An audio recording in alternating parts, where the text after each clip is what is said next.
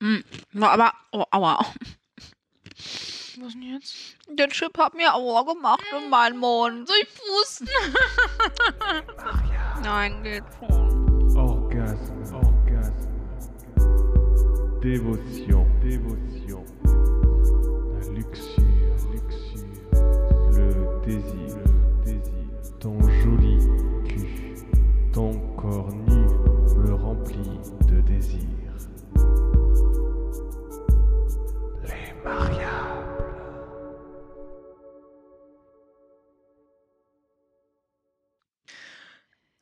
ihr Schnubbelinis da draußen. Willkommen äh, zu Teil 2. Von der großen Kinderfolge. Und jetzt müssten hier so, du musst dann sowas einbauen, so mit spielenden Kindern äh, im Hintergrund, ne? Äh, Ja, wahrscheinlich dreht dann mein Uterus gleich wieder durch. Die Eier werden schlecht.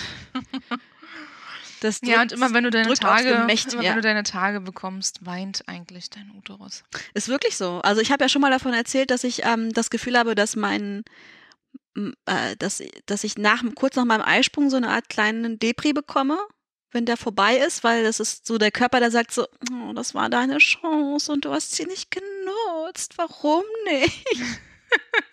Mann, wärst du Uterus mal ein bisschen mit meinem Hirn verbunden, dann wüsstest du warum. Alter, aber es ist wirklich so. Also es ist ja jetzt abgesehen davon, dass es ja wirklich auch ein, tatsächlich, dass ich diesen Wunsch ja wirklich irgendwie auch habe, auch wenn ich es nicht gerne zugeben möchte, gibt es den natürlich. Äh, aber jetzt auch nicht auf Teufel komm raus, dass ich denke, ich muss auf jeden Fall noch Kinder kriegen in diesem Leben. So jetzt auch nicht um jeden Preis und auch nicht unbedingt. Aber es wäre halt schon schön. Ich glaube, ich würde es ich würd's eher bereuen, keine bekommen zu haben, als ich es bereuen würde, welche bekommen zu haben. Mhm. So. Aber was der Körper da macht, ist halt einfach auch totaler Bioterror, ne? Also wirklich, so wenn mein, wenn, wenn meine Ei, Eileiter und Eierstöcke und diese, der Uterus und das alles reden könnten, ey, die würden mir den ganzen Tag nur dazwischen sabbeln. die, gan die ganze Zeit. Also am Anfang des Zyklus ist noch alles okay. Das ist so, oh, puh, wir haben es gerade noch mal so geschafft. Puh, die Blutung gerade noch mal so überlebt. Ah, ja, ja, okay. So, dann geht's los. Dann motze ich das auf. Dann kommt der fucking Eisprung, der drei Tage lang dauert bei mir mittlerweile. Nicht einen Tag. Nicht so, ah, das Ei ist gesprungen. Nee, es ist Da fucking. springen gleich mehrere Eier bei dir los. Alter, nee, da- einfach weil das alles schon so alt ist, denke ich manchmal, ne? so, und das- so ein Ei mit so Krücken. Ja, Schiebt sich dann so langsam nach vorne. So, äh, Ja, ohne Scheiß, genau das ist das Geräusch, So was ein ich mache, wenn ich, da, wenn- ich davon auf der Bühne erzähle, dann erzähle ich halt genau mit solchen Geräuschen darüber, dass ich so, dass der Körper das so halt hochwürgen muss. Und dann, und dann denke ich, dann, und dann raste ich ja immer komplett aus und denke so, oh, Schwanz, woher? Äh, Will irgendwie alles bespringen, einfach weil der Körper sagt so, jo, jetzt musst du dich hier fortpflanzen.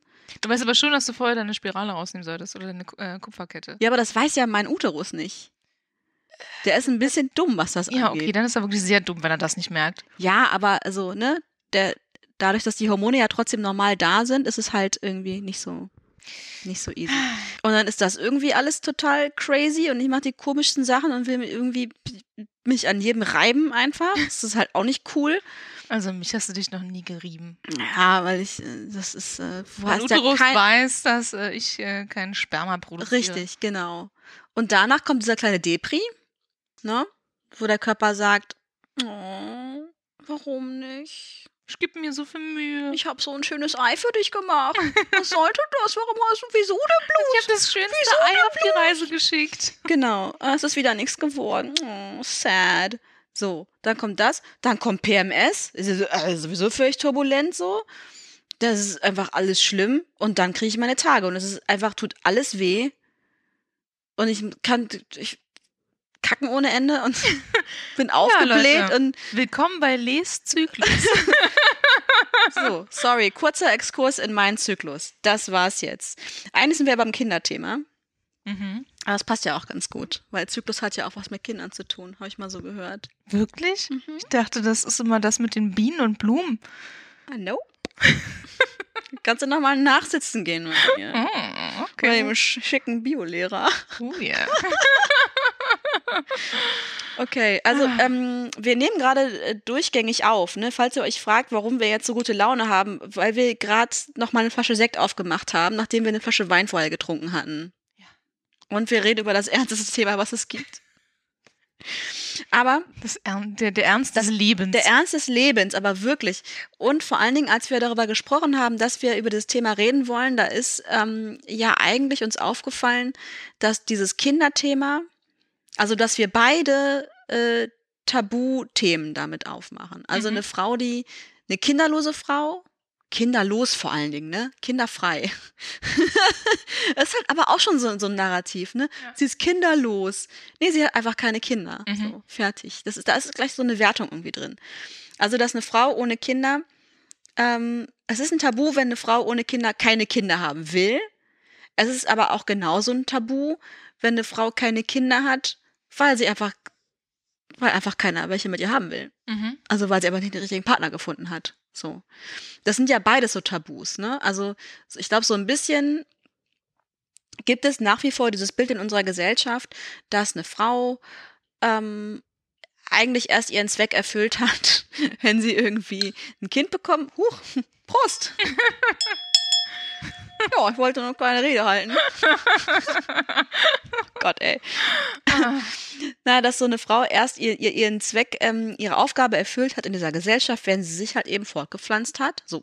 Ich glaube, Männer haben das auch ähnlich, aber nicht so krass, weil Männer irgendwie immer noch durch unsere patriarchalen Strukturen ähm, die Möglichkeit haben, das alles auf eine Karriere zu verlagern.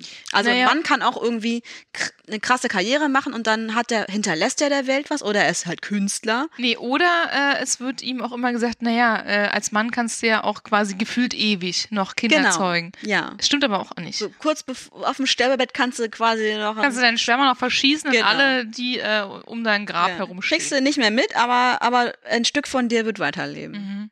Hoffentlich. Aber dieses olle Sperma, ob das noch gute Kinder bringt, das weiß ich auch nicht. Die sind, glaube ich, auch schon dann ein bisschen dement, wenn die auf die Welt so kommen. vor sich hin. Naja, wahrscheinlich. Nee, aber schon, ne? Also, mh, du hast dann deine Aufgabe quasi erledigt, du hast eine ähm, Legitimierung, warum du überhaupt hier bist als Frau. Dabei könnte man auch so viele andere schöne Sachen noch erschaffen, ne? Ja, man könnte auch einfach nur guten Sex haben und das wäre eine gute Mission für du, dieses du Leben. könntest auch anders die Welt retten. Du könntest auch Wissenschaftlerin werden Ja, und äh, einen Impfstoff gegen Corona entwickeln. Absolut. So, und trotzdem wird dann der Frau gesagt, ja, also was machst du denn da im Labor? Hast du noch zehn Kinder erzeugt? Ja, genau. Ja? Und äh, dem, dem Mann werden da Ja. viel mehr Türen geöffnet. Das ist echt verrückt. Und das ist aber natürlich auch ein Tabu, weil also ich, ich habe jetzt nicht die krasse Karriere hingelegt. Ich auch So. nicht. Also wir haben beide jetzt keine krassen Karrierefrauen. Also ich bin keine Starfotografin Das geworden. noch nicht. aber wenn du erstmal diese, äh, diese äh, äh, Penisbilder noch ein bisschen weiter ausbaust, ne?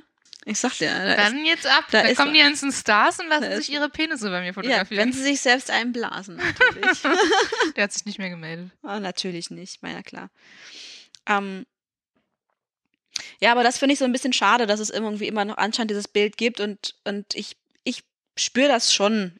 Auf irgendeine Art und Weise habe ich das Gefühl, ich, ich spüre das auch, dass es da so eine Erwartung gibt und ich würde mich gerne mehr davon freimachen und ich schaffe es aber irgendwie auch nicht so ganz. Aber muss man sich davon freimachen? Ich meine, wenn du den Wunsch hast. Nee, aber ich glaube, von dieser Erwartung von außen Mhm. wäre das schon nicht schlecht. Ja. Ja. Erwartungen sind generell scheiße. Egal. Ja, aber äh, damit muss man auch ein bisschen umgehen. Ja, ne? ich weiß, ich kann damit auch nicht umgehen. Ich äh, fühle mich auch sofort unter Druck gesetzt, wenn ich weiß, irgendwer hegt Erwartungen an mich, ne? Das finde ich auch ganz schlimm. Und äh, kriegt das nicht hin. Ja, Aber- viele Menschen kriegen das nicht hin, aber das ist halt auch, also wenn es darum geht, einen Lebensentwurf Mhm. danach zu modellieren, was die Gesellschaft denkt, wie du leben solltest, dann ist schon mal irgendwie schwierig. Also ich gehe völlig d'accord damit, wenn Leute sagen, wenn die Gesellschaft sagt, du solltest als Erwachsener irgendwie eine Art von Einkommen haben, Okay, das du solltest ähm, abgehakt. du solltest gegen die wichtigsten Krankheiten geimpft sein, Bin ich mir nicht ganz und, sicher, aber ja. ähm, du solltest eine Krankenversicherung haben. Oh, die habe ich. Ne? Also das sind so Mindeststandards, da kann ich mitgehen und sagen, so, ja, das sehe ich ein. Mhm. Aber doch nicht sowas wie Kinder kriegen oder nicht kriegen. Ja. Also Deswegen, dann, wenn man sagen würde, Haus bauen oder nicht Haus bauen, ist doch auch jedem überlassen. eben, ja. Ja. Das ist schon irgendwie sehr, sehr merkwürdig. Ähm, wir haben ja Hörernachrichten bekommen, ne? Mhm. Und ich würde jetzt mal gerade eine Sprachnachricht vorspielen. Die Yvonne hat uns eine Sprachnachricht geschickt darüber, mh, wie das war, als sie das erste Mal Mutter geworden ist. Also, wie war das? Ich mache gerade Yoga nebenbei. Ähm, wie war das? Als wir nach Berlin gezogen sind, ähm, 2012, da haben wir gedacht, das Partyleben geht los. Total. Hatten beide keinen Plan, was wir machen sollen. Und dann sind wir in die neue Wohnung eingezogen. Und dann sind wir ähm, in der unausgepackten Wohnung hatten wir Sex. Und dann äh, haben wir beide vergessen, dass äh, da möglicherweise auch was passieren kann. Und wir haben mit so einem Verhütungscomputer verhütet und wussten aber auch beide die Tage voll auswendig, wann, wann was geht und wann nicht. Und dachten wir jedenfalls. Jo, und dann am 23. Dezember war ich, war ich mir ziemlich sicher, dass ich schwanger bin. Und dann ähm, habe ich einen Test gemacht. Quasi als Weihnachtsgeschenk. War ich von meinen Eltern. Und mein Vater äh, meinte so, naja, kriegen wir schon hin. habe ich meinen Freund angerufen. Und dann äh, hat er gekotzt. Drei Tage lang. Wie verrückt. Ganz toll. Und ich dachte, oh Gott. Oh Gott. Das kann ja was werden. Und dann war das aber ganz schön, als das Baby dann erstmal da war. Und das war dann seine Berufung mit den Kindern. Aber erstmal hat er sich ganz doll dagegen gewehrt. Also sein Körper hat sich auf jeden Fall dagegen gewehrt. Ja, ja, also vielen Dank für die Nachricht. ja, irgendwie ganz schön süß. Total süß, oder? Geile Geschichte. Also Ja. erstmal so, ich bin schwanger, Schatz, ich bin schwanger.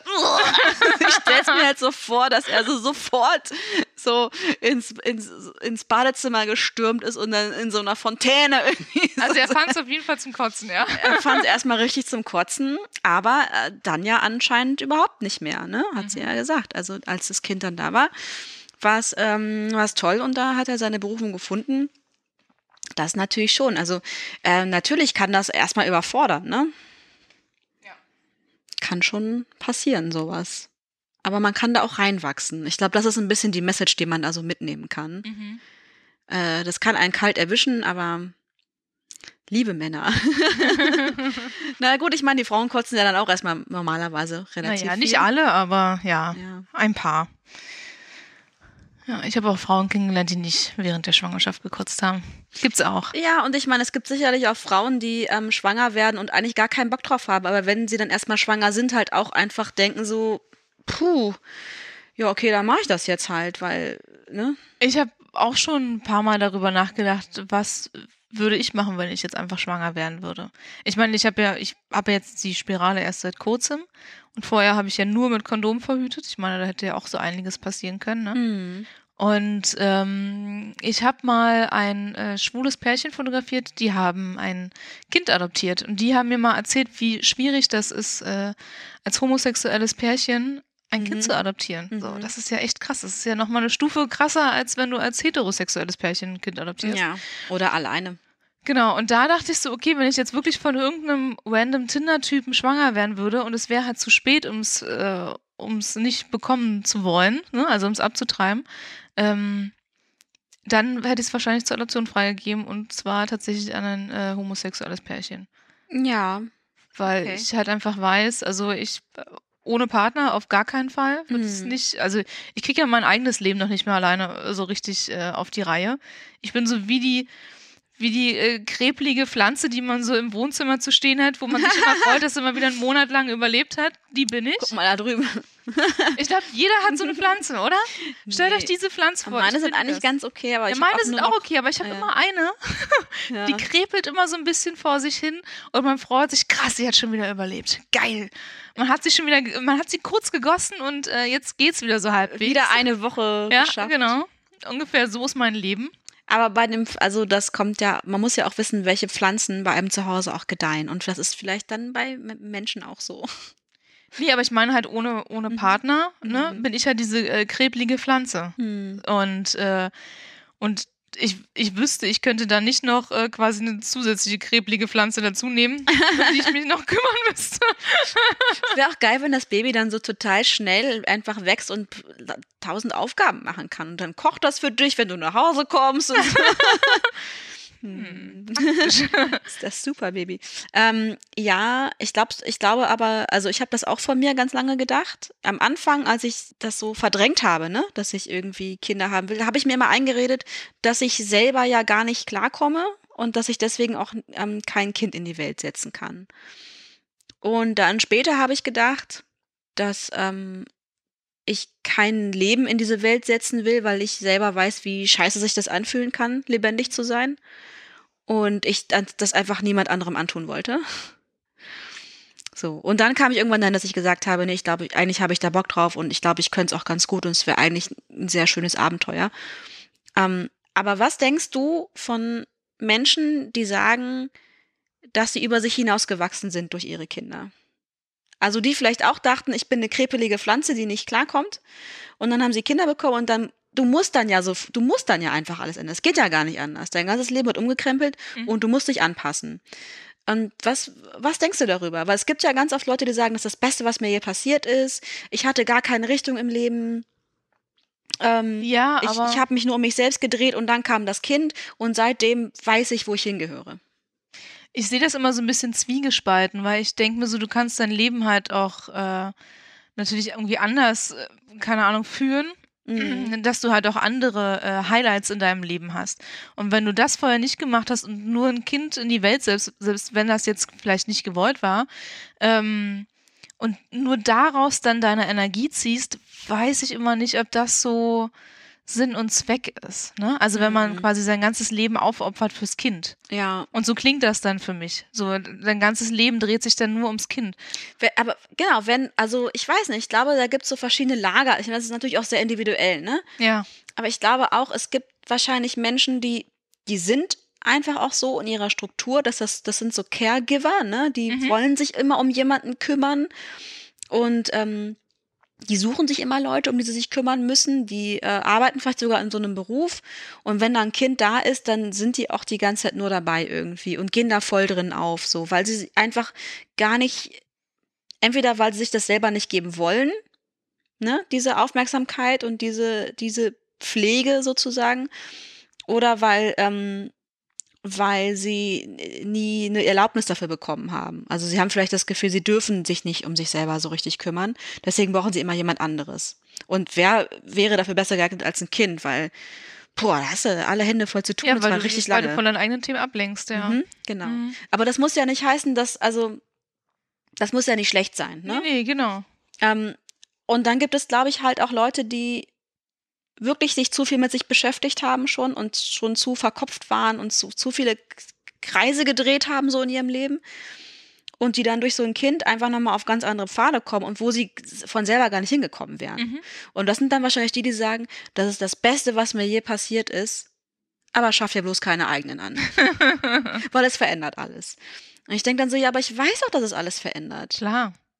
Also ich bin doch nicht blöd. Ja. Ich bin doch also ich glaube, 18 der, der mehr. das ignoriert, dass sich alles verändert, der ist tatsächlich echt ein bisschen dumm. Muss Ja. ich wirklich so gestehen. Total. Dass, ne? ich, äh, dass du jetzt nicht mehr bis äh, um 10 Uhr schlafen kannst, sollte dir klar sein. Dass du deinen deinen Alltag nach einem Kind richten musst, sollte dir klar sein. Ganz genau. Also dir sollte so einiges klar Und da sein. komme ich nämlich mal kurz in meinen Rant rein. ja, okay, wow. Also pass auf. Ähm, ich erlebe das nämlich manchmal, dass Leute mir dann erzählen, also wenn es um das Kinderthema geht, so. Und ich, ich meine, du kannst es ja auch nicht richtig machen, ne? Wenn ich sage, ich will keine, ist es schlecht. Wenn ich sage, ich möchte welche, dann gucken alle, oh Gott, die arme Frau, sie hat noch niemand abbekommen. selbst sie wenn du Mutter sterben. wirst, selbst wenn du Mutter wirst, kannst du so viel falsch machen. Weil entweder bist du die Rabenmutter, Genau. weil du irgendwie arbeiten gehst, ne? Genau. Du bist die Helikoptermutter, weil du dich um dein Kind zu sehr kümmerst. Also machst ist egal, es, was machst du es machst, eh so, ne? verkehrt irgendwie, Ja. ne? So. Also ich reg mich dann manchmal darüber auf, dass Leute mir dann erzählen, dass es halt auch anstrengend ist, Kinder zu kriegen. Und ich so, no way, what? Wirklich? Das überrascht mich jetzt me. auf sehr vielen Ebenen. What? äh, so, ja, genau, ne? Du kannst ja nicht mehr bis um 10 schlafen. Um Ja. 10, Leute. Probiert mal 13 Uhr. Du kannst dann nicht mehr bis um 13 Uhr schlafen. Du kannst nicht mehr dies und das und keine Ahnung. Und du musst, du musst dann auch Verantwortung übernehmen. Und ich denke Und so, das- ja, Das krasse ist, weiß ich doch, warum denkt ihr denn, dass ich nicht kann? Also, dein Leben lang, ne? Das sollte dir halt auch bewusst sein. Es ist jetzt nicht so, dass du dich irgendwie ein halbes Jahr um so ein Kind kümmerst und dann läuft das von alleine, das Ding. ja, natürlich, Sondern aber du hast ich, also, dieses Kind dein, dein ganzes Leben. ich bin ja nicht blöd, ne? Ich frage mich immer, ich frage mich dann wirklich immer, Leute, für wie blöd haltet ihr mich eigentlich? Lee, du weißt schon, dass sich dein Leben dann verändern wird, oder? Nee, ist mir komplett neu. Erzähl mal, was muss ich, kann ich dann bis 13 Uhr schlafen, Maria? Ah, ich vermute nicht. Vielleicht bis um zwölf. Kann ich, kann ich dann spontan nach Mallorca fliegen, wenn das wieder geht? Auch nicht? Bestimmt, bestimmt. Doch irgendwie. Kann ich Whisky Wenn du, dein, trinken? wenn du dein Kind mit auf den Ballermann mitnimmst, dann geht das vielleicht. kann ich Whisky trinken, wenn ich das Kind stille? Natürlich. Hat doch das genau was von. Was denkt ihr denn von mir, Leute? ja, ja. Ähm, natürlich weiß ich das, aber es ist ja auch nicht so, dass ich jetzt von morgens bis abends nur Party mache in meinem Leben. Mhm. Also Leute, ich, also ich werde auch langsam zu alt dafür, ne? Ich kann nicht, ich war noch nie die Person, die von freitags bis sonntags im Berghain abgehangen ist und irgendwie nur Party gemacht hat. Ich kann das nicht. Ich nehme keine Drogen. Ich halte das nicht mehr durch. Ich gehe auf die 40 zu. Äh, Spätestens mit 40 ist, glaube ich, auch echt vorbei damit. Wenn ich, wenn ich heute mal einen Abend durchsaufe und dazu rauche, ich brauche zwei Tage, um mich zu erholen. Ich führe auch aber dieses Leben nicht, von denen Leute sagen, ich müsste das aufgeben, wenn ich Kinder kriege. Und das verstehe ich dann halt nicht. Mhm. Lasst mich doch. Ich weiß schon, dass das Verantwortung bedeutet, aber ey, äh, äh, Aber krieg das schon hin. auf dem Weg hierher ist mir wieder der Egoismus der Menschen aufgefallen, wenn so ein, wenn so ein frisch gebackener Vater mit seinem Kleinkind irgendwie rauchend den Kinderwagen schiebt, denke ich mir schon so, okay, du denkst, dein Leben hat sich anscheinend nicht verändert. Vielleicht, ne? Also nur so als kleiner Tipp, du solltest vielleicht, während du den Kinderwagen schiebst, nicht rauchen. Und liebe Mütter da draußen, ihr solltet vielleicht, wenn ihr gerade schwanger seid, vielleicht keinen Alkohol trinken und auch nicht rauchen. Das nur so als kleiner Tipp nebenbei. Wär, ja, wäre auf jeden Fall gesünder fürs Also, Kind, ne? wenn man den Egoismus, seinen eigenen Egoismus halt darüber stellt, ne, also über die Bedürfnisse und, und keine Ahnung, die, der Gesundheit des Kindes irgendwie, Ja. so dann, äh, sorry, also ich soll egoistisch sein, weil ich keine Kinder möchte. Nee, sorry, ihr seid egoistisch, weil ihr einfach mal noch sauft und äh, raucht. Ja. Und äh, das einfach mal auf die Gesundheit des Kindes. Ich meine, auch das als Eltern Egoismus? kann man natürlich saufen und rauchen, aber am besten natürlich nicht so, dass, dass sich irgendwie auf das Kind auswirkt. Also Ja, vielleicht nicht, genau. während man stillt, Ja, auch nicht während der Schwangerschaft. auch nicht während der Schwangerschaft und, und auch, auch nicht Kinderwagen schieben. Ich finde, das sieht auch so unglaublich asozial aus. ja, das stimmt schon. Wobei ich auch schon ähm, Frauen gesehen habe, die irgendwie rauchen, während sie irgendwie ein, ein, ihr Kind auf dem Arm haben. Ich das finde ich jetzt, glaube ich, gar nicht mal so wild, ehrlich gesagt. Aber es ist eine Frage, ob du, machst du das, wenn du irgendwie draußen bist oder hast du eine Bude, die zugequalmt ist und wunderst dich, dass dein Kind Bronchitis hat. So. Mhm. Weißt du, das ist halt so, nee, das ist dann vielleicht irgendwie besser nicht. Und ich glaube auch nicht, dass man alles aufgeben muss, ne? Also vielleicht ist es auch Quatsch irgendwie, das alles unter einen Hut zu bringen. Ähm, natürlich werden manche Sachen nicht mehr wie vorher sein. Nee. Zum Beispiel dein Geburtskanal.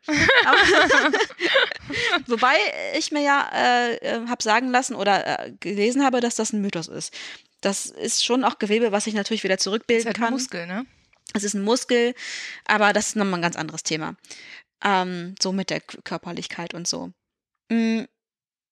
Ja, aber ich weiß nicht. Also ich, ich frage mich dann immer so, was, was wollt ihr denn, Leute? Also einerseits sagen mir Leute, ja, hast du es gut, du hast ja keine Kinder, du kannst ja machen, was du willst. Nee, kann ich nicht, weil äh, dafür müssen andere Menschen auch mitmachen, was ich will. Und das funktioniert nicht immer. Mhm. Ganz einfach. Ähm, und andererseits äh, höre ich dann sowas wie, oh, Kinder sind das Tollste auf der Welt. Denk so, ja, erzähl mir davon. Erzähl mir und meinem unbefleckten Uterus davon, wie geil es ist. Kinder zu kriegen. Ja. Geile Idee, so. Wenn mir die Zeit davon läuft. Ich sag's jetzt zum 15. Mal, aber es ist halt einfach nur mal ein Fakt, ne? Und das ist auch eine Sache, die, glaube ich, Männer oft nicht auf dem Schirm haben, wie, ähm, wie begrenzt diese Zeit ist. Deswegen du sind das dann jetzt zum plötz- 15. Mal. Ist wirklich so. Ja, weil, weil einfach ähm, so, ich weiß nicht, ob, ob du weißt das vielleicht gar nicht, aber ähm, wenn man 35 ist, wenn man in diesem Lebensjahr zur Vorsorgeuntersuchung geht bei einem Arzt, dann hat man dieses Gespräch. Dann hat man dieses Gespräch, wo einem der Arzt erklärt, äh, erst fragt, ob man überhaupt einen Kinderwunsch hat. Mhm. Und wenn ja, dann sagt er einem mehr oder weniger, ja, dann aber jetzt sofort. Mhm. Also das dir wird dann wirklich gesagt so, jo, also wenn das irgendwie ein Teil ihrer Lebensplanung ist, dann soll dann besser jetzt als morgen. Und mit jedem Jahr, das verstreicht, ähm, schwinden die Chancen auf eine Schwangerschaft signifikant. Das, das wird einem dann so gesagt. Und es ist ja auch wichtig, dass man darauf hingewiesen wird, Mhm. auf jeden Fall. Aber es ist natürlich trotzdem erstmal ein Schock, weil es ist so, es erinnert dich an deine eigene Endlichkeit. Mhm. Und es ist schon fies irgendwie. Und das heißt, auch wenn dann niemand in der Nähe ist, mit dem sowas irgendwie möglich ist, ist schon hart. Ähm, und mein Arzt hat mir damals zum Beispiel auch gesagt, so, sie glauben gar nicht, wie viele Frauen ich hier jede Woche sitzen habe, die über 40 sind und die verzweifeln, weil sie keine Kinder mehr kriegen können. Oder weil das so schwer geworden ist, ne? Die dann mit In vitro und ich weiß nicht was irgendwie und Hormonbehandlung und so. Und das will ich ihnen einfach ersparen. Deswegen sage ich es ihnen jetzt, weil Ja. Die, Uhr, die Zeit läuft ab. Hast du ihn gefragt, ob er im Schubfach äh, zwischen den ganzen äh, Geräten auch noch einen Mann versteckt hat für dich? Oder wie läuft das dann ab? Nee, habe ich nicht gefragt. das klingt auch so verzweifelt, wenn ich das sage, aber das ist es gar nicht. Es ist einfach nur, es ist einfach eine Lebensrealität, Mhm. ne? Ja. Ähm, ja, darüber wollte ich mich aufregen. Ich schenke uns mal noch ein Säckchen Oh ein. ja, Mhm. oh ja. Genau, wir haben auf jeden Fall noch eine zweite Nachricht bekommen, die müssen wir aber vorlesen, das war keine Sprachnachricht. Genau. Darum kümmert sich Lee sofort, nachdem sie uns Sekt eingeschenkt hat und wir angestoßen haben. Jawohl. Weißt du, was mir gerade aufgefallen ist? Ich habe Mhm. davon von, von verkrebelten Pflanzen gesprochen und Mhm. heute haben wir beide Pullis an, wo Pflanzen drauf sind. Stimmt, wir sind so floral heute, Aha. ne? Cheers, Sister. ja, cheers auf verwelkte Pflanzen. So, wir haben eine Nachricht bekommen. Momente. Weißt du, was übrigens ironisch ist? Mhm. Dass ich damals, also es ist noch, es ist ja nicht so, dass ich mich noch nie in meinem Leben mit dem Thema Kinder befasst habe, weil äh, ich habe in der neunten Klasse habe ich ein Praktikum in einem Kindergarten gemacht Ah, äh, und ich habe deswegen willst du keine Kinder. und ich habe, äh, als ich meinen Sozialassistenten gemacht habe, habe ich, ein, äh, habe ich zwei Praktika gemacht in einem Kindergarten. Einmal in einem Integrationskindergarten mit behinderten Kindern und einmal in einem normalen. Verrückt, oder? Maria, du hast Dreimal. einfach zu viel Zeit mit Kindern verbracht, deswegen hast du keinen Bock auf die. Aber weißt du, was das Süße war? In dem Integrationskindergarten war ein autistisches Kind, was mich unglaublich geliebt hat. Das war halt autistisch Oh. und blind. Und das kam immer sofort zu mir und hat mich äh, ge- durchgeknuddelt und umarmt. Mhm. Und dann habe ich nämlich, als wir uns quasi dieses Thema ausgesucht haben, ist mir das nämlich nochmal eingefallen. Dann dachte ich so, krass, dieses Kind ist jetzt über 20. Heftig, ne? Ja, Oh mein Gott.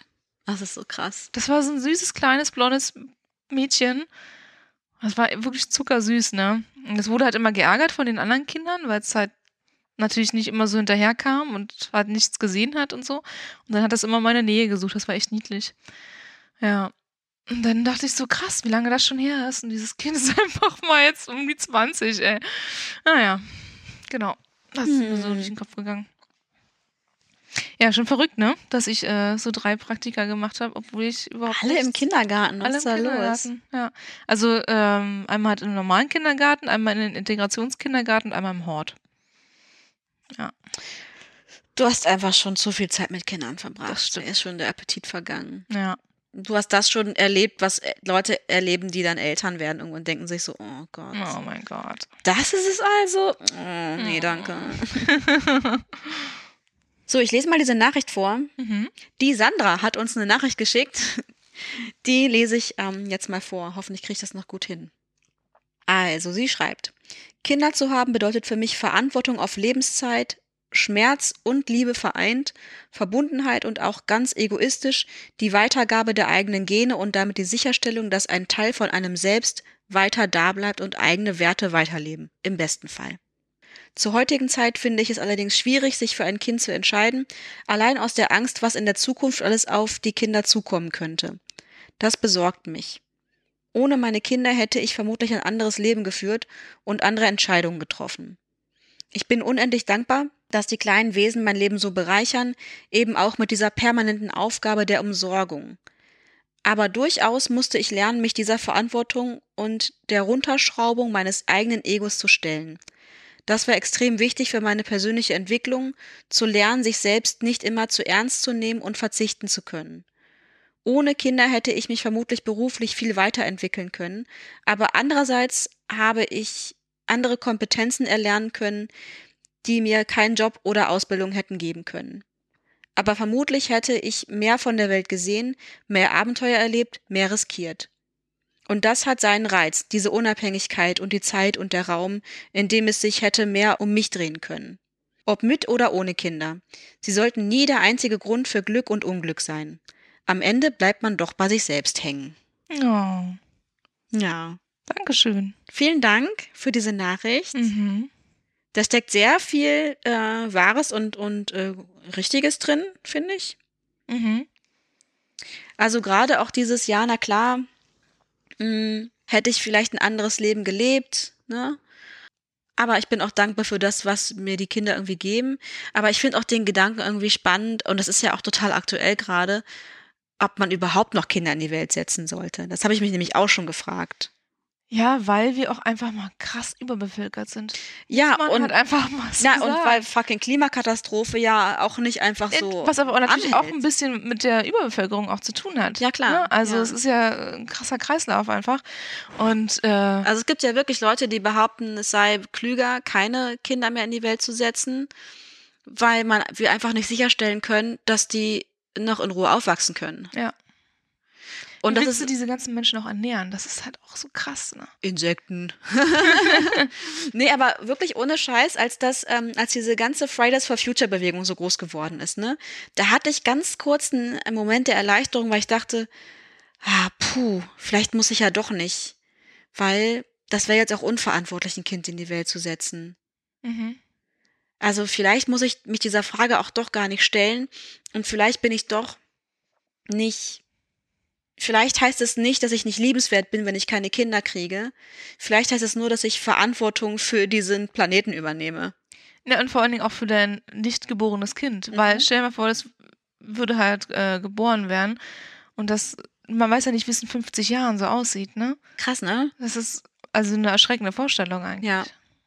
Vielleicht kriegen wir es noch hin, aber sind wir mal ehrlich, Leute, wir kriegen es nicht hin. Ja. Auf jeden Fall.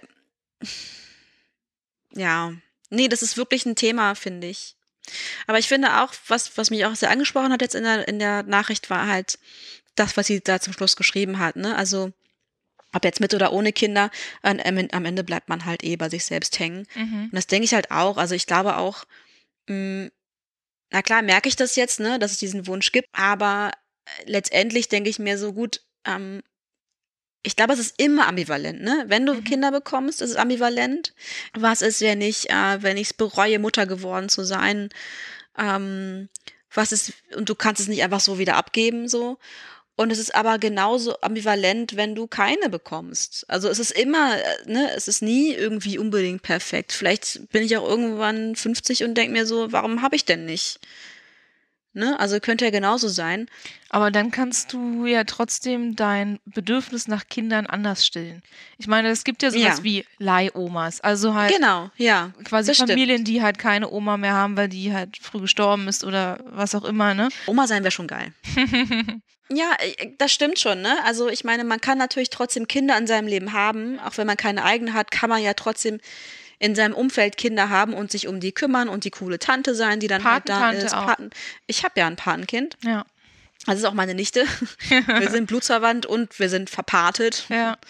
Ähm, und das war tatsächlich auch das erste Mal, als ich, ähm, als meine ähm, Schwester ihr erstes Kind bekommen hat. Da, ähm, als ich den das erste Mal äh, so im Arm gehalten habe, da hatte ich zum ersten Mal das Gefühl so, oh ja, das, das fühlt sich gut an. Ich glaube, das, das könnte ich auch. Mhm. Weil wir hatten auch sofort so einen Draht zueinander, ne? Das war irgendwie total easy und ich, ich hatte so einen Arm und dachte so, ah krass, der sagt ja eigentlich genau, was er will und was er braucht. Das ist ja eigentlich, ach, das ist ja cool. So. Ich hatte nie Angst, dass ich dem irgendwie dass ich ihn runterfallen lassen könnte, dass ich ihm wehtue, dass ich, dass irgendwas mit dem passiert oder so. Gar nicht. Ich dachte immer, das ist ja krass intuitiv, was hier gerade passiert. Mhm. Und ich glaube, seitdem, ne, ähm, seitdem ich diese, ähm, diese Gewissheit habe, dass, dass es da schon auch ein, ein, ein, weiß ich nicht, einen gewissen Instinkt gibt oder sowas, ähm, wobei, muss ja nicht bei meinem eigenen Kind sein. Kann ja sein, dass es da ausbleibt. Das wäre natürlich auch scheiße. Ja, aber das glaube ich eher nicht, nee. Ja. Aber seitdem ich das irgendwie hatte, und das ist ja jetzt auch schon eine ganze Weile her, mh, habe ich ein, mehr so ein Bild davon, ne? wie das sein könnte, wie, wie man sich als Mutter fühlen könnte. Und ich glaube, das ist halt, das sind so Berührungspunkte, die vielleicht nicht jeder immer hat in seinem Leben. Das stimmt. Also ich habe ja auch zwei Neffen, aber ich habe mit denen nicht so mega viel zu tun. Aber wenn ich sie mal sehe, also zumindest meinen größeren Neffen, nee, ich glaube, mein, meinen ganz kleinen Neffen habe ich das einmal gesehen. Mm, Und der größere ist schon ganz süß. Mhm. Ja, aber ich weiß immer nicht, also so alle Kinder unter, sagen wir mal, zehn, ich weiß immer nicht, was ich mit denen reden soll. Vielleicht kennst Das du die nicht die so- ersten zehn Jahre an. Ähm, gib dir doch die ersten zehn Jahre zu mir. oh Gott, das arme Kind, ey, es wird total gestört, wenn dann die, also wenn die Bezugsperson dann wechselt. Ja, das ist schon ein bisschen eigenartig. Ja, ich ja, glaub ja. auch. Ja, Ja. wäre schon mies. Also sobald es schreit, äh, Aber- schreit, gebe ich es dann zu dir. Genau. Dann, Kommst du mal eben rübergefahren nach Berlin. Äh, schreit. Mm, Wie fändest du das denn? Also jetzt mal rein hypothetisch, ne? So, sagen wir mal, aus irgendeinem Grund bist du dann jetzt irgendwie doch schwanger. Und dann kriegst du ein Kind. Aber fändest du das cool, wenn du dann arbeiten gehst und der Typ sich einfach drum kümmert? perfekt. Das wäre doch geil, oder? ja, dann kannst du die ersten zehn Jahre drum kümmern. Genau, dann machst du die ersten zehn Jahre, wo das Mach Kind da Karriere? ist, machst du richtig geil Karriere. Die Wahrscheinlichkeit ist sehr gering, aber ja. Und danach schickst du das Kind einfach zu, ähm, auf, auf eine, wie heißt das? Auf, ähm, Internat? ja, genau.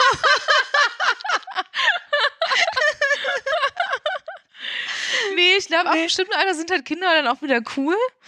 Aber wenn die halt äh, noch so klein sind, kann ich immer nichts mit denen anfangen, weil sie mich einfach nerven. Ja, weil die so viele Fragen stellen und so. Also so nervige Fragen. Als ich im Kindergarten zum Beispiel gearbeitet habe, haben mir Kinder gefragt, warum ich da Knöpfe habe. Und ich mir denke, erstmal Oberteil, ich will das halt auf und zu machen. Was ist das für eine Frage? Ist doch logisch, ne?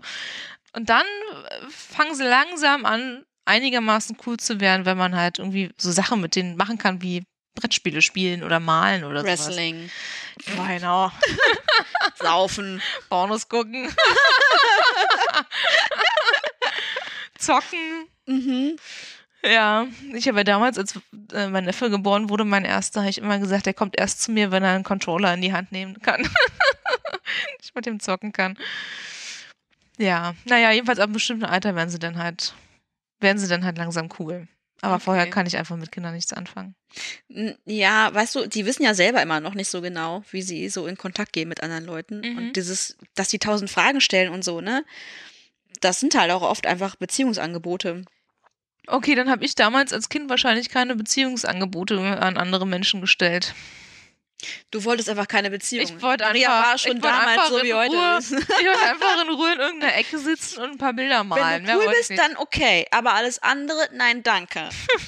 Ich glaube, ich war ein ganz komisches Kind, tatsächlich. Also wirklich, das ist. Vielleicht warst du einfach schon so erwachsen als Kind, dass dich alle Ich anderen wollte Kinder einfach meine genervt Ruhe haben. Ich wollte wirklich einfach nur meine Ruhe haben. Ja, hört sich Und so an. ich, ich glaube, deswegen äh, wollte ich halt auch einfach keine Kinder. Ich habe auch quasi immer mit Älteren gespielt. Ich hatte immer ältere Freunde, ältere äh, Kinder um mich herum. Ich hatte Mhm. fast nie welche in meinem Alter.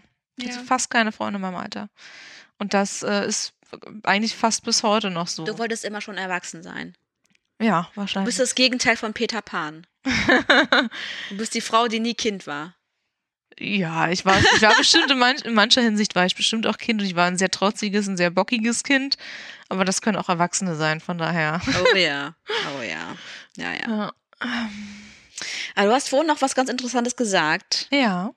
Nämlich, ähm, wenn jemand keine Kinder haben will, dann Ach, du meinst fragt in unserer Pause? Genau. Ja. Mhm. Ja, wenn jemand, genau. Das, das ist das Kuriose, weil äh, ich als, als Frau, die keine Kinder haben möchte, muss mich quasi immer dafür rechtfertigen, warum ich keine Kinder haben möchte. Warum? Ja. Und, äh, und wirst ja dann mit Vorwürfen wirst du überhäuft, ne? Aber das Kuriose ist, dass keiner, der Kinder bekommt, gefragt wird, warum er Kinder bekommt. Ja, Also was der Entschluss dazu war, Kinder zu bekommen. Das Ja. ist das anscheinend das Normalste der Welt. Das Egal, ob stimmt. man einen Grund hat, Kinder Ja. zu bekommen oder nicht. Voll. Und weißt du, was mir dabei gerade einfällt? Ja, Es was ist denn? genau, exakt genauso bei Beziehungen. stimmt. Warum Ja. hast du keine Beziehung? Ja, Aber keiner fragt, warum hast du eine Beziehung? aha. Crazy, oder? Das ist total crazy, ja. Weil das, ich glaube, weil das nicht der Norm entspricht. Naja, klar. Aber wir sollten vielleicht uns einfach mal daran gewöhnen, dass das auch eine Norm ist. Dass es halt da draußen auch Menschen gibt, die gerne Single sind, die keine Kinder wollen. Das sollte einfach mal zur Normalität werden. Ja, und auch, dass es kein Weltuntergang ist, wenn Menschen, die ungewollt Single sind oder ungewollt keine Kinder haben. Das ist auch keine Katastrophe, ne? Ja. Die muss man nicht behandeln wie ein rohes Ei. Das ist auch okay und ist auch voll in Ordnung und normal, wenn Sachen mal nicht so laufen im Leben, wie man sich das vielleicht vorgestellt hat. Ja. Ist kein Weltuntergang. Mhm. Wir machen trotzdem alle weiter und den Leuten kann es trotzdem gut gehen. Oh ja. das stimmt. Amen, Schwester, ey. Ja, aber das finde ich voll die interessante Beobachtung. Keiner fragt, warum hast du denn Kinder bekommen? Mhm. Niemand. Das ist schon verrückt, ne? Echt crazy. Ich, bei manchen frage ich mich, okay, warum haben die Kinder bekommen, aber ich würde es nicht äh, aussprechen. Ja, Weil das, das, ist einfach ja, so Beziehungen, Ja, wo du halt schon, wo du halt schon weißt, okay, die haben jetzt ein Kind bekommen, weil sie hoffen, dass sie ihre Beziehung damit retten können. Mm. Ich glaube, das ist halt auch ein Punkt, warum einige Menschen da draußen noch Kinder bekommen. Ähm, nicht, weil sie es wollen, sondern weil sie einfach hoffen, ihren Partner an sich zu binden. Ja, das finde ich auch problematisch. Und ehrlich gesagt war das immer so ein Ding, vor dem ich auch Angst hatte, weil ich gar nicht wollte, dass mein Partner überhaupt den Verdacht schöpft, ich wollte ihn an mich binden mit so einem mit so einer Sache. Also ich wäre natürlich nie jetzt unge also nie ungeplant schwanger geworden, dafür habe ich immer zu gut verhütet. Mhm. Aber genau dieses Ding, so wenn ich zugebe, dass ich ein Kind will, denkt der andere, ich will den an mich binden. Das ist ein Commitment, wonach ich da frage. So, und das war mir immer zu krass. Da dachte ich so, ich darf das nicht verlangen. Mm, Was kurios ist, wenn man schon in einer Beziehung ist. Also ich, ich verstehe es, ähm, wenn man dieses Thema nicht ansprechen will, wenn, wenn man halt noch nicht in einer Beziehung ist und das Ja. halt so in der Schwebe ist, Ja. dass man dann halt dieses Thema noch so ein bisschen nach hinten schiebt, weil man Angst hat, dass der Partner vielleicht noch nicht so weit ist oder keine Ahnung, was tausend Gründe haben kann, äh, warum er jetzt noch nicht möchte ähm, oder halt generell nicht möchte. Aber wenn man schon in einer Beziehung ist und man ist ja schon aneinander gebunden, dass man sich dann nicht traut, dieses Kinderthema anzusprechen, finde ich total faszinierend. Ja, aber also wie in der vorherigen Folge schon erwähnt, hat das ja was damit zu tun, was mein Bild davon ist, warum Männer mit mir zusammen sind. Und das ist nicht, Das, weil sie mich total lieben oder weil sie irgendwie. aber das ist traurig, Lee. ja, ich weiß, dass es traurig ist, aber das ist einfach meine Wahrnehmung davon. Das ist wahrscheinlich nicht die Wahrheit. Nee, ne? ist es auch nicht. Also für die äh, meisten Männer gilt das wahrscheinlich nicht. Es gibt sicherlich Geschichten, da trifft das zu. Mhm. Da waren das ähm, mehr oder weniger egoistische Motive von beiden Seiten auch durch, durchaus. Das würde ich jetzt gar nicht so beschränken darauf, dass jetzt immer der Mann der Böse war.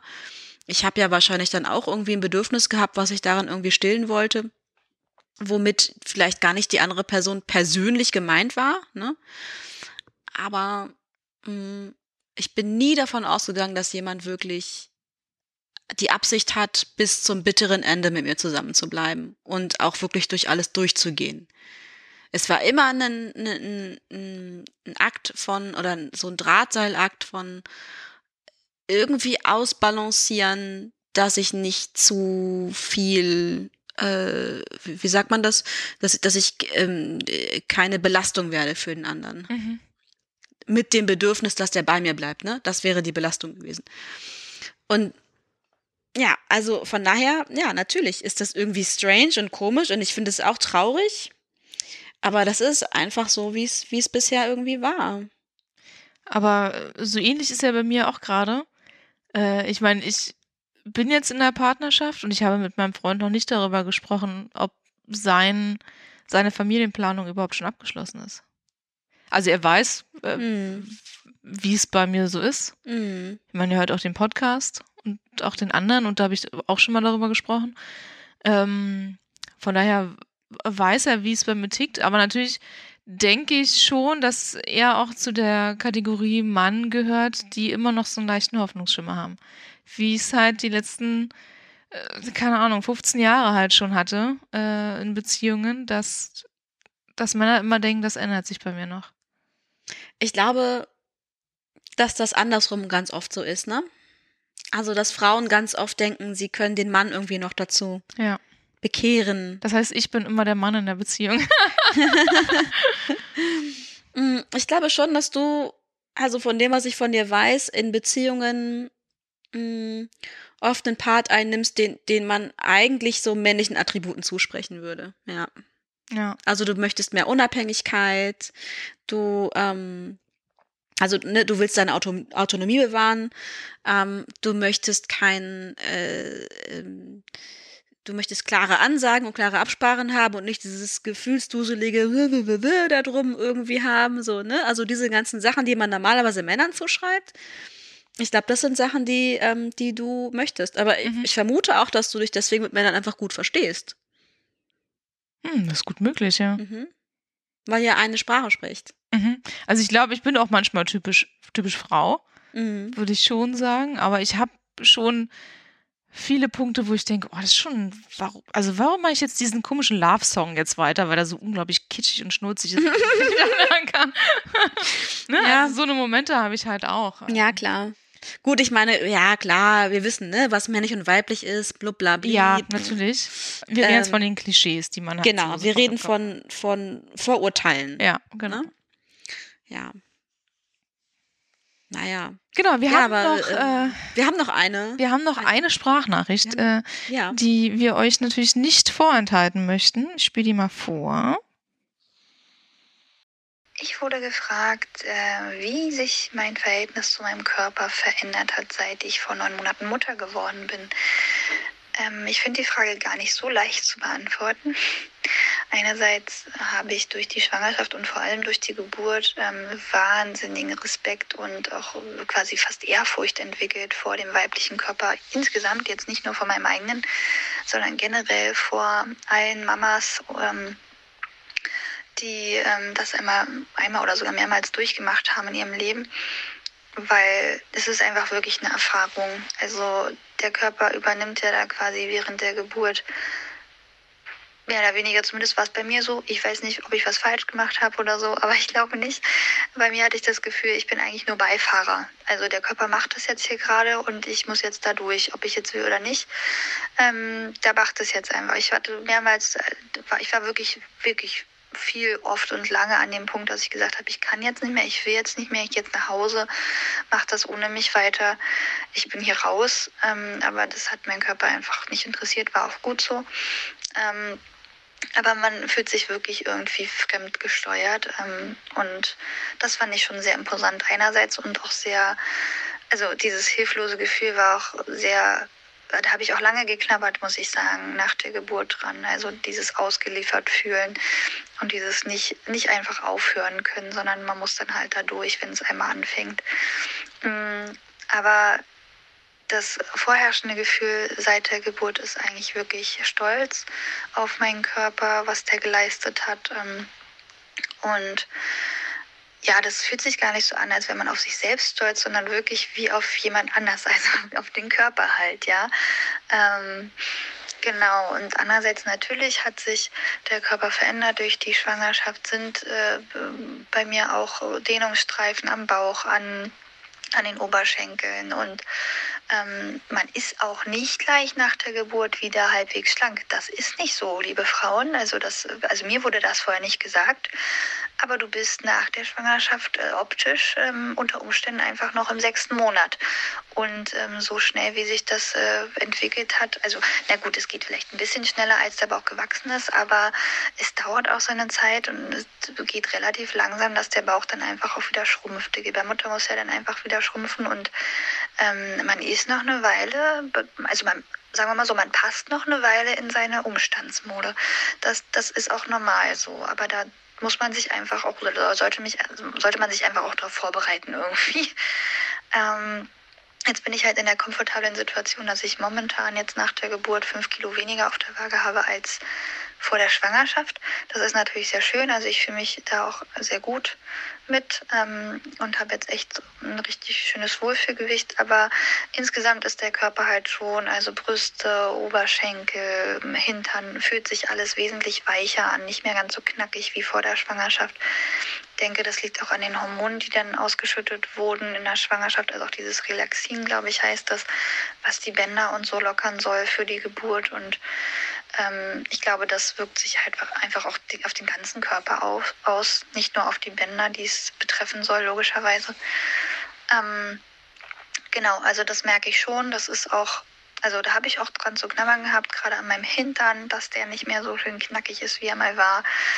Aber das Ach, das klingt immer so kitschig, aber ich habe jetzt mein Baby, mein Baby ist gesund ähm, und ich habe dieses extreme Erlebnis der Geburt, was wirklich ähm, mein Leben wirklich verändert hat. Auch egal, wie kitschig, wie kitschig das jetzt klingt. Ich bin eigentlich gar nicht so der krasse Kitsch-Typ, aber das stimmt halt wirklich. Und das, das entschädigt dann schon dafür, dass man einfach nicht mehr so den Körper hat, den man vorher hatte. Und ähm, es ist, man ist aber auch einfach nicht mehr der Mensch, der man vorher war. Also man hat vielleicht noch denselben Charakter und ähm, ist jetzt nicht irgendwie ein komplett anderer anderes Wesen oder so, aber man ist schon irgendwie, man, also ich fühle mich schon als anderer Mensch ein bisschen, jetzt als Mama. Mhm. Genau, also ich würde sagen, mein Verhältnis zu meinem Körper hat sich jetzt nicht verschlechtert. Es ist anders, ähm, es ist viel Stolz da, es ist viel Ehrfurcht da, ähm, auch irgendwie viel Liebe für, für den eigenen Körper und, und Dankbarkeit. Mm. Aber er sieht halt auch anders aus, er fühlt sich ein bisschen anders an. Und ähm, ja, aber ich finde das schön. Also ich, ich habe das so angenommen, das ging auch nicht von heute auf morgen, das ist auch ein Prozess. Ich denke, ähm, das wird auch die nächsten Monate noch so gehen. Und ähm, aber jede Mama auf der Welt sollte ganz, ganz, ganz doll stolz auf sich und auf ihren Körper sein. Und ähm, egal, wie man sein Baby bekommen hat, ob natürlich oder Kaiserschnitt oder wie auch immer, ähm, es ist wieder kitschig, aber es ist ein Wunder und eine ganz tolle Leistung. Und genau, man sollte das auch so sehen und so annehmen, finde ich, wenn man, wenn man kann. Ja, deshalb, ja, meine, meine Sicht der Dinge. Und jetzt meckert das Baby. Ich bin dann mal weg. Macht's gut. Ja, äh, danke für diese, für diese lange Sprachnachricht. Ja, war, vielen Dank. War sehr spannend und aufschlussreich für uns. Ja, weil das ist ja auch was, wo wir uns wirklich nicht so reinversetzen können, ne? Ähm, Und dieses äh, Geburtsthema, meinst mhm, du? Ja, Mhm. wie sich das anfühlt, was es mit einem macht, wie man danach seinen Körper sieht und so. Ich glaube, das ist halt auch sehr, sehr unterschiedlich, ne? Ich habe jetzt schon von einigen Frauen gehört, dass sie halt ihren Körper dadurch viel besser kennengelernt haben, ähm, dass sie so äh, einen anderen Bezug dazu haben, dass sie sich viel mehr schätzen. Das hat sie ja jetzt auch quasi Mhm. erzählt, ne? Dass sie so wie so Ehrfurcht irgendwie empfindet vor, vor dem menschlichen oder vor dem weiblichen Körper.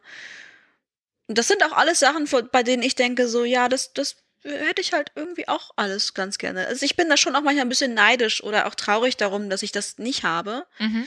dass ich sowas verpasse. Also sowas wie zum Beispiel meinen Körper nochmal ganz anders kennenlernen. Erleben, was der eigentlich krasses hervorbringen kann. So. Ähm, so eine Beziehung von ganz von, Anfang an mit jemandem aufzubauen und das ist ja von Tag null mit deinem Kind. Mhm. Die Gelegenheit hast du ja sonst auch nicht mehr, ne? Nee. Ja, also ist schon krass.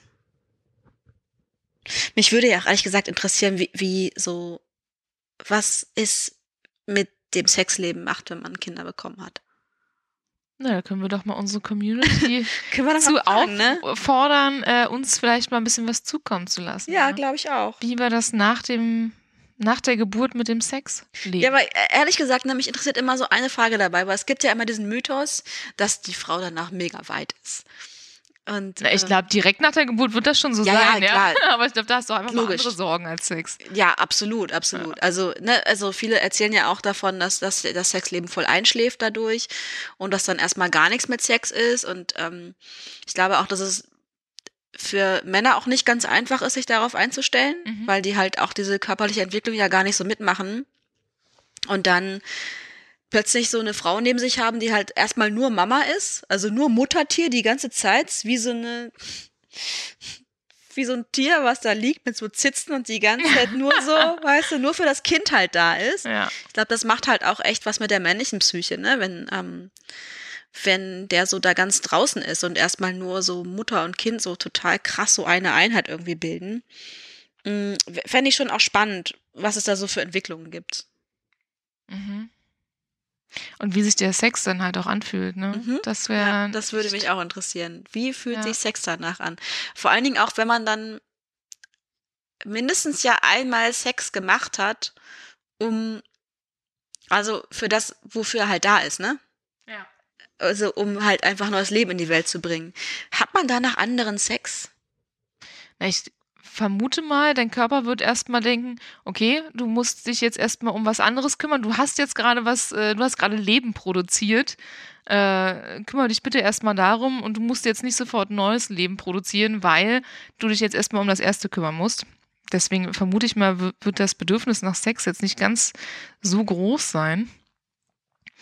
Aber ich denke auch, dass sich der Sex halt einfach anders anfühlt, weil sich, weil sich einfach mal ein Leben durch dein, durch deine, durch deinen Geburtskanal gequetscht Ja, aber hat. das ist crazy. Und ich glaube, das ist das Wunder, von dem sie sprach. Weißt du, dieses, das ist ein Wunder. ich weiß, du bist da nicht ganz so mit einverstanden mit Nee. dieser Formulierung. Nee, Aber ich glaube, das ist das, was damit gemeint ist. kann sein, ja. Ja. Ja, aber mich würde halt wirklich mal interessieren, ähm, ob man denn noch so empfindsam wie vorher ist. Oder ob man das wieder trainieren muss. Vielleicht ist man sogar empfindsamer. Also ich habe auch schon mal das mitbekommen, dass eine Frau aus meinem Bekanntenkreis ein Kind bekommen hat und halt einen super krassen Dammriss hatte, ne? Also die musste halt genäht werden und das war so fast einmal komplett durch so. Oh Gott, ich trinke mal kurz einen Schluck. Also es war so, um das jetzt mal bildlich darzustellen, ihre, ihr Geburtskanal und ihr Anus waren fast nur noch ein Loch, so weit war das gerissen. Ey, so. Und die musste halt richtig Und dann krass wundern sich. Leute, warum ich keine Kinder kriege. Ne? Ja, ey, das ist wirklich beängstigend. Also Ja. ich habe da mega Respekt vor. Es ist echt krass. Ähm, und die hatte danach halt total die Schmerzen, als das dann vernarbt ist, das Gewebe, ne? Und meinte halt auch so, ja, man muss, ich muss es immer massieren, ich muss was damit machen. Ähm, und es tut natürlich auch weh und ähm, diese, die, ich habe da so Missempfindungen in diesem Bereich meines Körpers, die ich gar nicht haben will. Und natürlich wirkt sich das aus auf mein Sexleben. Sowas kann natürlich auch passieren, ne? Also ähm, und wahrscheinlich gibt's genauso Frauen da draußen, die sagen, seitdem ich so dieses Geburtserlebnis habe, fühle ich mich viel mehr im Einklang mit meinem Körper und kann viel mehr spüren. Kann ja alles sein. Ich glaube, das ist halt so unterschiedlich. Mhm. Du kannst es vorher nicht wissen. Und natürlich sagen Leute, ja, es ist scheiße anstrengend und du weißt ja gar nicht, wie anstrengend. Und ich sage jetzt, ja, weiß ich doch, ich weiß Verantwortung, pipapo. Und natürlich bin ich mir hundertprozentig sicher, wenn ich jemals Kinder kriegen sollte, werde ich trotzdem sagen, ah, fuck, ich wusste nicht, dass es so anstrengend ist.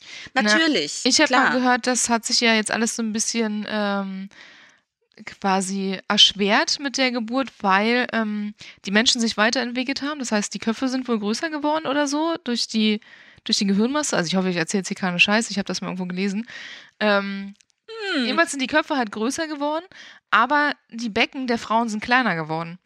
Und äh, deswegen ist die Geburt halt sozusagen ein wenig äh, schwerer und anstrengender heutzutage als noch vor keine Ahnung wie vielen Jahren. Ne? Also, Schätzelein, ich kann dir versichern, mein Becken ist keinesfalls kleiner geworden. Ich habe ein sehr gebärfreudiges Becken. Das wird mir schon immer gesagt. Ich glaube, seitdem ich 14 war, wurde mir gesagt, äh, ja, du hast ein ganz schön gebärfreudiges Becken, ne? Das, Das wird alles nur so durchflutschen. Voll pervers, das einer 14-Jährigen Ja. zu sagen, Leute. Weil ich da halt weiblich geworden bin zu dem Zeitpunkt. Ekelhaft. Aha. Ekelhaft. Ja. Also Aber ich habe wurde mir schon erst dieses immer- Becken, seitdem ich, weiß- ich weiß gar nicht, ich glaube so, seit ich 30 bin oder so. Ich war früher nicht so breit gebaut. Hm, nee, ich hatte das schon, war immer schon. Und deswegen wurde mir das auch schon immer gesagt, ja.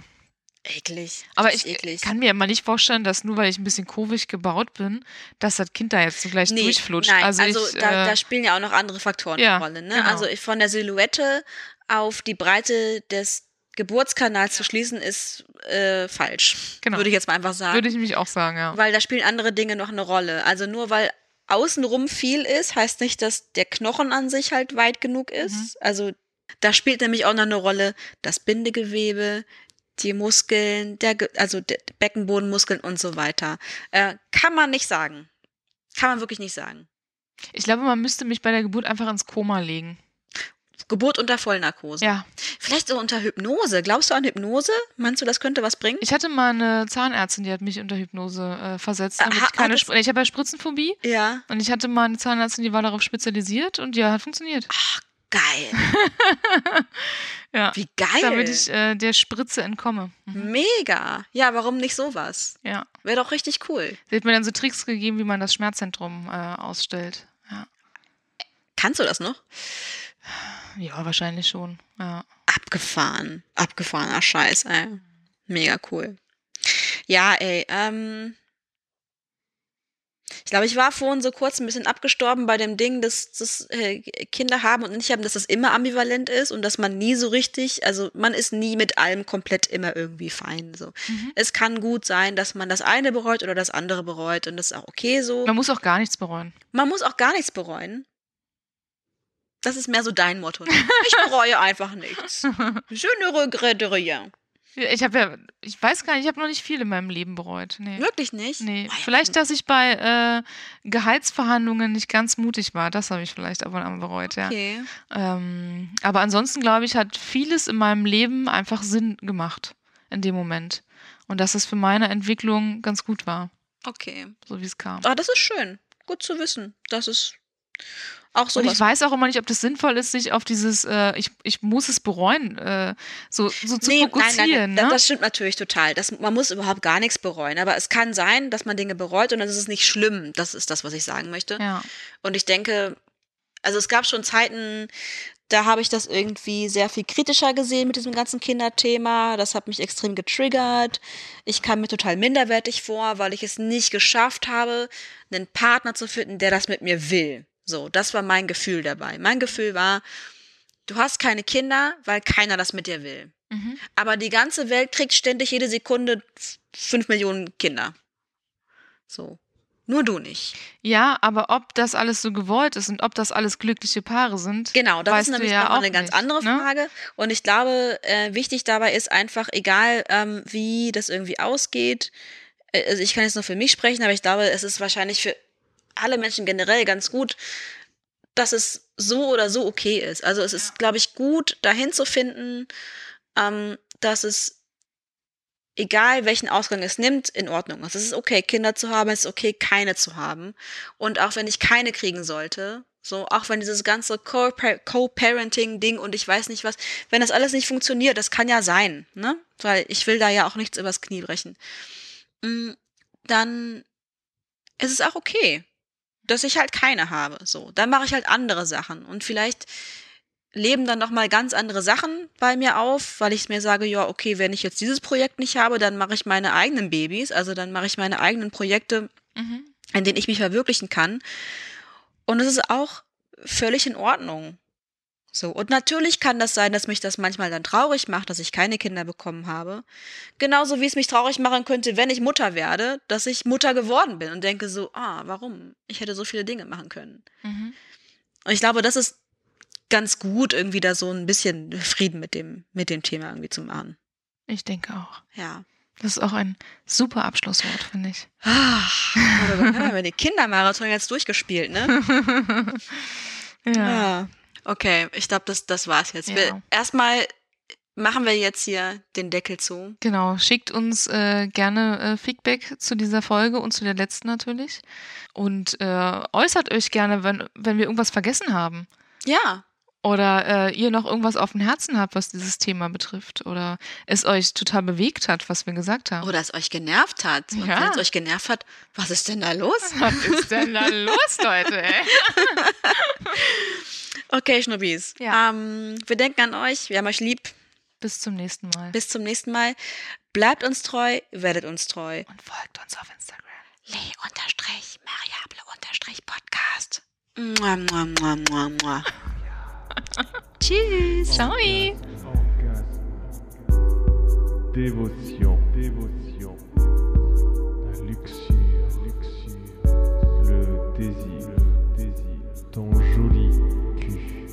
Então,